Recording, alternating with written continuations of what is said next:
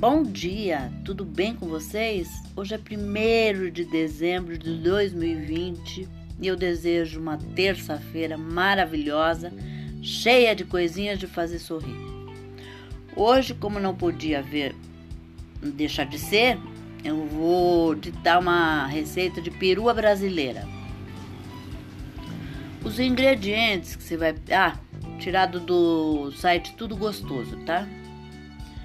Os ingredientes que você vai precisar: um, um peru de 4 quilos, uma colher de sopa de mostarda, 750 ml de vinho branco seco, 3 xícaras de caldo de galinha, uma xícara de margarina ou manteiga, duas cebolas, 5 dentes de alho, molho de pimenta, sal.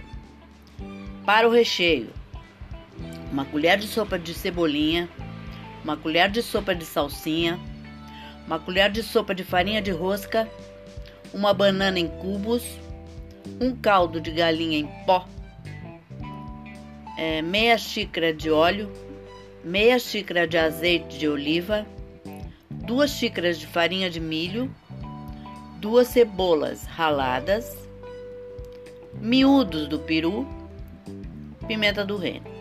Modo de preparo: bata no liquidificador uma xícara de vinho, uma xícara de caldo de galinha, a cebola em pedaços, alho, mostarda, molho de pimenta, a margarina ou manteiga e o sal.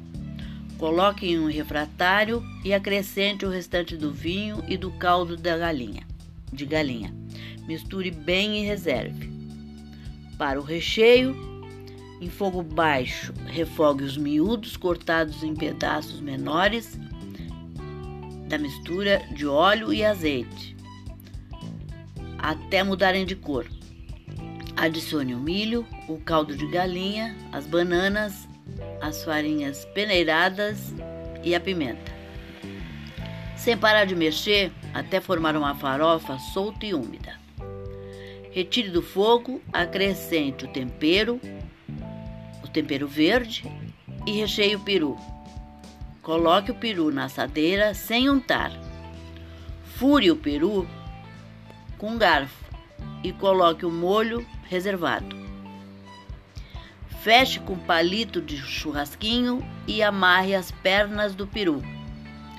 Cubra com papel alumínio e leve ao forno por volta de uma hora e meia, regando constantemente com o molho da assadeira.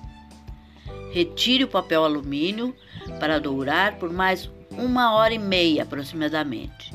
Continue regando com o molho. Coloque num refratário de servir e decore com a farofa e tempero verde. Você pode guarnecer com abacaxi, com pêssegos em calda, aí fica a teu critério. E é essa a receita de hoje. E até amanhã, se Deus quiser.